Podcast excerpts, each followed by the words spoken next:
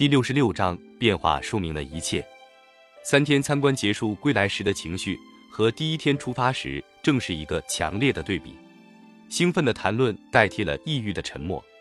一进间房就开始谈论，吃饭时谈，开小组会时谈，开完会还是谈，第二天也是谈，谈的全是参观。从各号的议论里可以不断听到的是这句话：变了，社会全变了，中国人全变了。这真是一句最有概括力的话。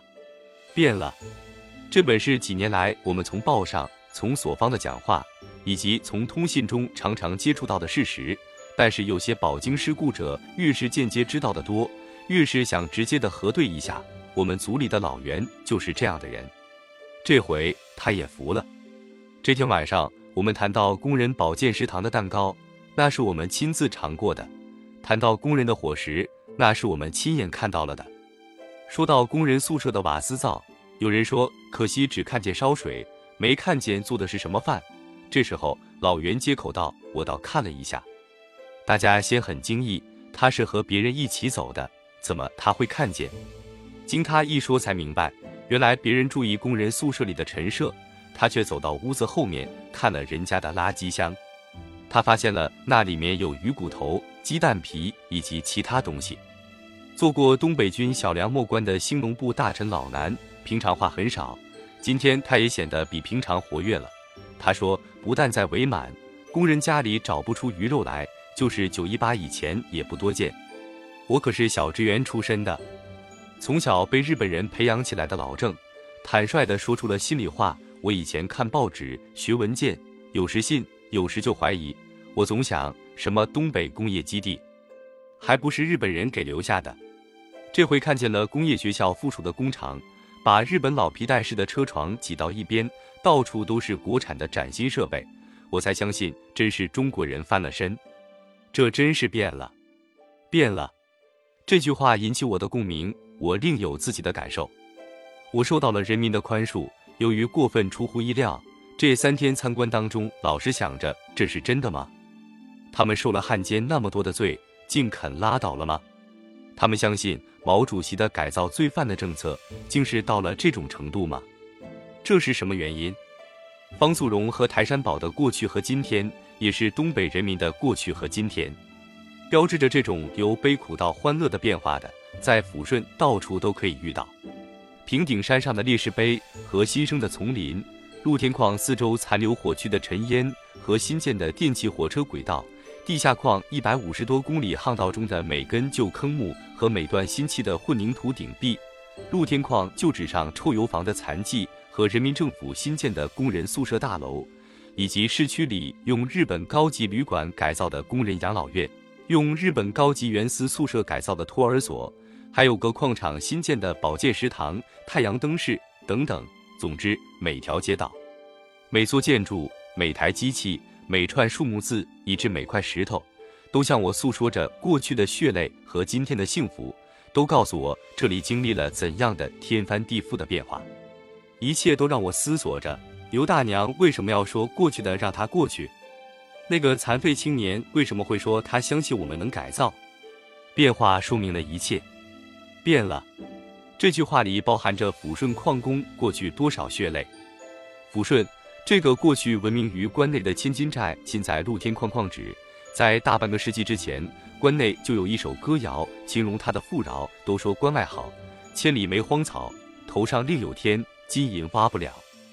但是从一九零一年开采以来，挖出来的金银就不是矿工的，对矿工来说是另一首歌谣里的生活。一到千金寨，就把铺盖卖，新的换旧的，旧的换麻袋。一九零五年，帝俄在辽东失败，这地方就成了日本人的囊中物。在整整四十年的岁月中，抚顺矿工被折磨死的，据估计有二十五万至三十万人。从山东、河北被骗来的和东北当地破产的农民，每年成批的来到抚顺矿区，大多数是住在一二百人一间的大房子里，无论春夏秋冬，只有一身破烂，每天十二小时以上的劳动。得到的有限的工资，还得由大贵把头包几层。矿工说：“鬼子吃咱肉，把头啃骨头，腿子横着走，工人难抬头。”有家室的工人住在臭油房里，过着少吃无穿的生活；有的孩子生下来光着身子长到几岁，饿死了还是光着身子埋掉。更多的人是结不起婚。龙凤矿在解放前，百分之七十的人是单身汉。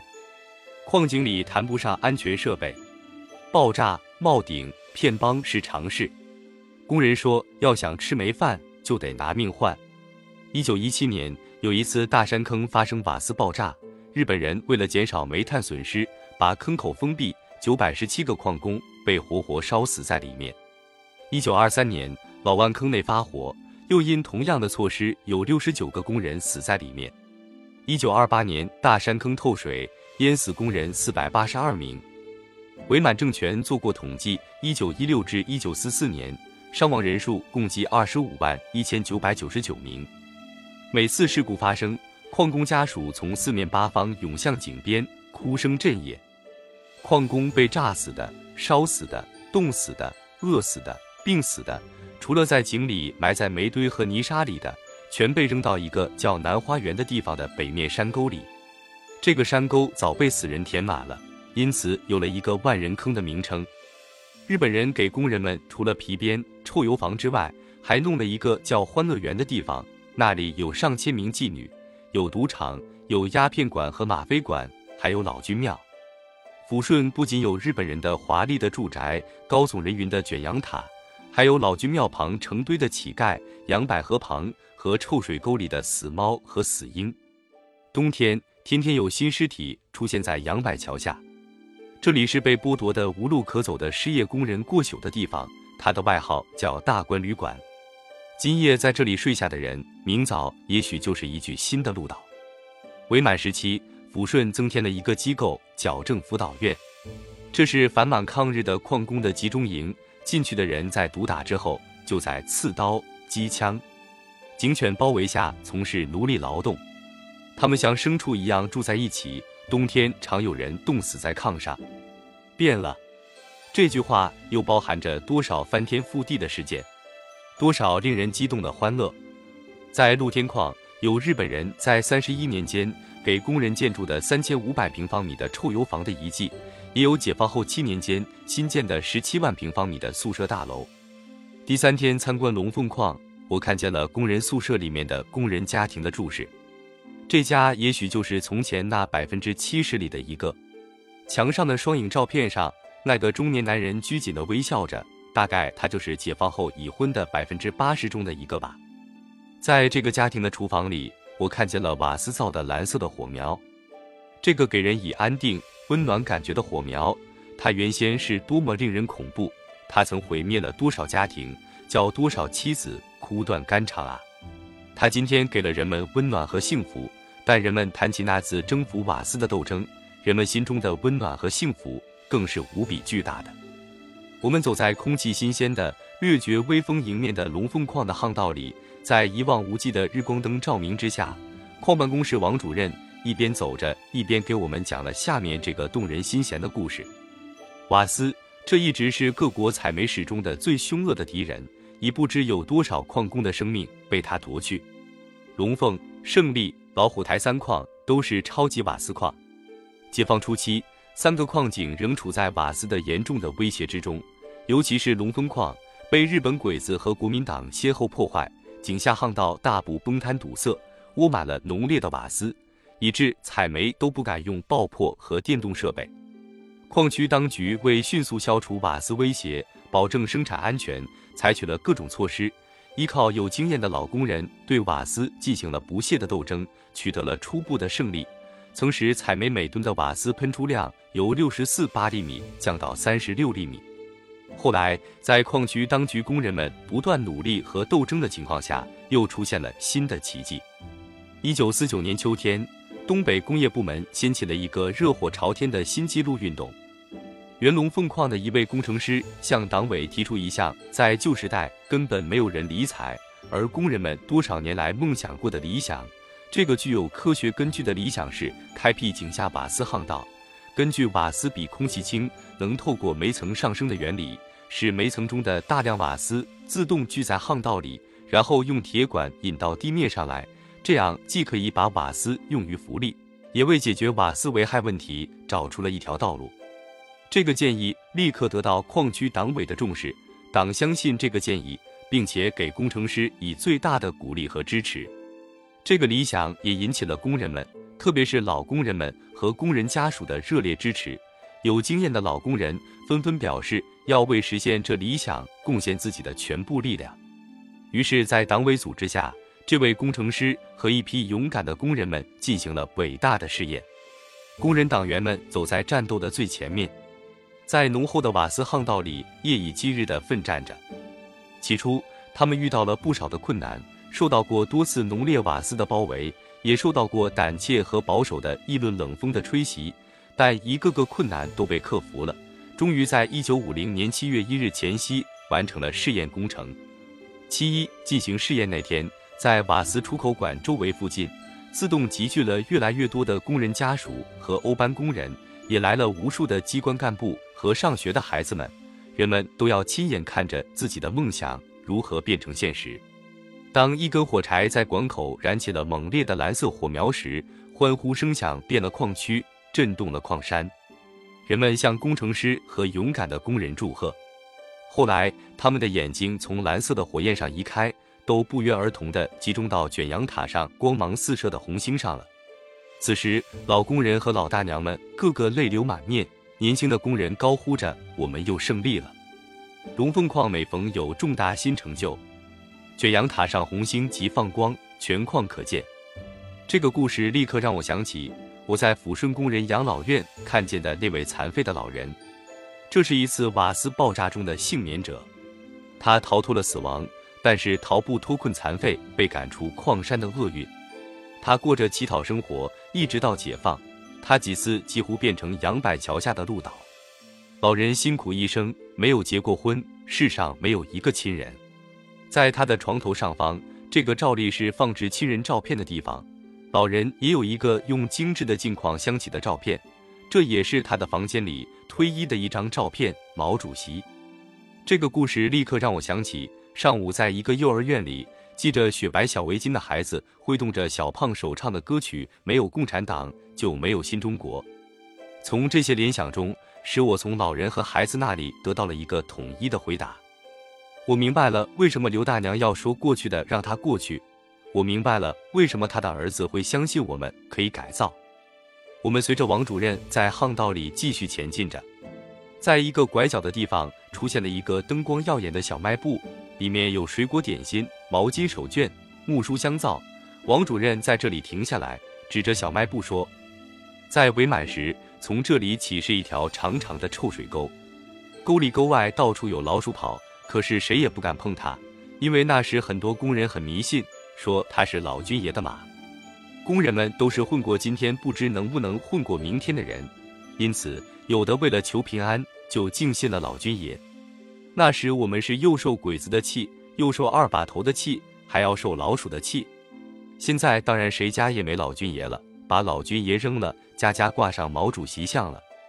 他指着混凝土的干净平整的地面，继续说：那时到处是水，浅处也有一尺左右。工人一下井就得光脚趟水走，在掌子里，工人浑身都不穿一点衣服，金光光的。坑下又问又热，再说只有一身破烂，烂掉了也没人给你添。我们继续向前走，走到电车道旁，载运着发光的煤块的列车开过去了。穿着深蓝色工作服的司机和王主任笑着打个招呼，驶过去了。王主任继续说。那时候有电车走得到，没人走得到。电车在这个地方就常撞死人，不过比起爆炸死人，那又不算什么了。矿工过去有句话，说自己是四块石头加一块肉，在井下干了十几个钟头，回到井上来，就算这一天又混过来了。在井口外面，天天下工时候，有一群女人孩子等着，要是等不到自己的人，那就是完了，连尸首都不一定找到。不是压在石头底下，就是叫水沙埋了。在这里，他停下了，指着路边说：“我亲自看见，在这里压死了四个人。我十四岁就下井，自己也说不清跟阎王老子打了多少次交道。我这才知道，这位精通业务的年轻主任原是矿工出身，他是个爽朗活泼的人。他最后那句话是笑着说的。我绝没料到站在我们面前的这个爱笑的人，过去的经历是那样悲惨，简直难以想象他是怎么熬过来的。为了生活，当年这个十四岁的少年每天要干十几个钟头的活，有了病不敢躺下，因为怕被看作有传染病隔离起来。工人们住的大房子，冬天没有火，大多数人没铺没盖，有条麻袋算好的，吃的也不够，每天每人只有八个蜂窝式的窝窝头，因此传染病是极容易发生的。一九四二年，这里发生的一场流行病，工人们到今天提起来还是余悸未定。可怕的不是疫病，而是日本人的毒手。日本人曾把发生疫情的工人住宅区用层层刺网封锁起来，不准外出求医。然后又逐家检查，如果谁家有病不报告，日本鬼子就把大门钉起来，把人封锁在里头。如果有病报告了，又不管什么病，一律填个霍乱，送进隔离所。人一进了隔离所，就不用想出来，外面有电网围着，养狗看守着，每人每顿一碗粥，有的半死不活，就送到炼人炉里烧死，或者和死人一起扔到万人坑里。刚才你们看见的煤车上的那个工人。王主任脸上的笑容消失了。他叫邢福山，他的父亲就是被活埋的一个。我们慢慢走着，巷道里有清风迎面拂来，这是清新的、温暖的气流。但我的心被过去的事冻结住了。